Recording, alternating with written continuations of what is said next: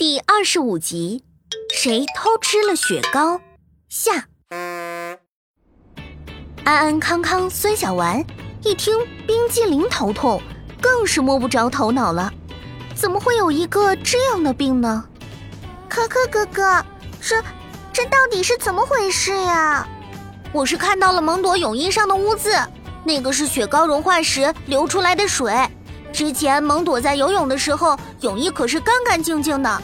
现在突然出现了这个污渍，就说明他是吃过雪糕的。孙小丸听科科这么一说，赶紧凑上前去，想看清楚那个污渍。蒙朵则更加不自然地攥紧了泳衣的裙边。孙小丸，你过来，这么没礼貌呢？啊，那那怎么证明是蒙朵吃了很多汁呢？这就是蒙朵不舒服反映出来的状态告诉我的。刚才我不是说这种症状是冰激凌头痛吗？其实它真正的名字是血管运动性头痛。我以前在夏天也喜欢吃很多冷饮，妈妈就告诉我说，如果吃很多很多冰冷的食物，我们嘴里的温度就会突然降低。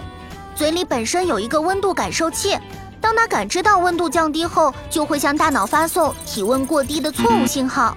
这个信号一发出，就会造成脑部血管急速收缩。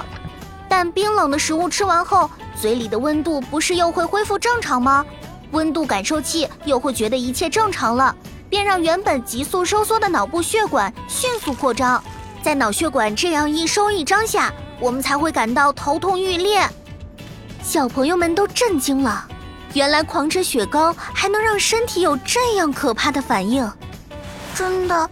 真的对不起，我和孙小丸回到客厅之后，我就有点渴，看到厨房冰箱里那么多雪糕，本来我也喜欢吃雪糕，就就一下吃了很多。当我意识到的时候，雪糕也没剩几只了。没关系，没关系，蒙朵，你下次别这样了。我也不是说不给大家吃，只是。拿别人的东西时一定要说一下吗？可我也有不对的地方，我不应该盲目的冤枉孙小丸。还有雪糕本来也是给大家吃的，我也不应该为了小小的雪糕就跟大家闹得不愉快。都没事了，知道自己做的不对就及时承认错误，及时改正。我们快送蒙朵到医院吧。几个小朋友陪同蒙朵去了医院，医生告知并没有什么大碍。只是切记不能在夏季贪凉，吃东西要有节制。所以我们的小朋友们在饮食上还得多加注意，不要贪嘴哦。